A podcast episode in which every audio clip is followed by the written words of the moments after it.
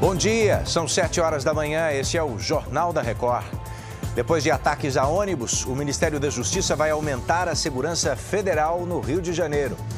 O Congresso deve definir a desoneração da folha de pagamento dos setores que mais empregam no país.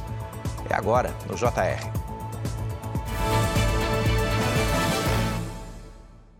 Oferecimento: Bradesco, Pix pelo WhatsApp com a Bia é fácil. Manhã tensa no Rio de Janeiro, depois da cidade viver momentos de terror ontem, com 35 ônibus e trens incendiados.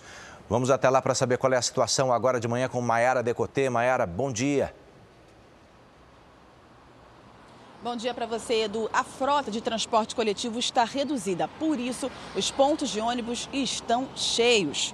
Escolas particulares e faculdades públicas suspenderam as aulas, já as escolas públicas devem funcionar normalmente. A capital segue em atenção. Os ataques foram feitos em retaliação à morte do sobrinho de um miliciano em confronto com a polícia na zona oeste da cidade.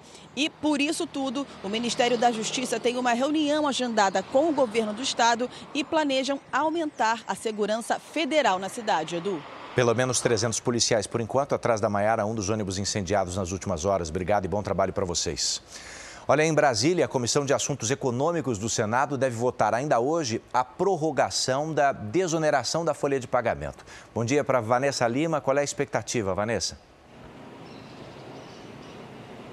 Bom dia, Edu. Muita expectativa, principalmente entre os 17 setores que mais empregam no país.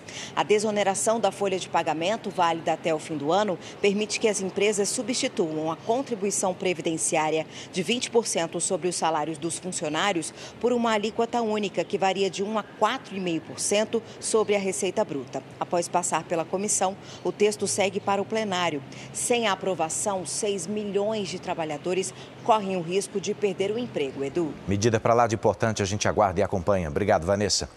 Israel confirmou novos bombardeios nas últimas horas contra mais de 400 alvos do Hamas. De acordo com os militares, vários comandantes do grupo terrorista foram mortos nesses ataques. O exército israelense diz ter atingido também mesquitas e túneis com posições estratégicas.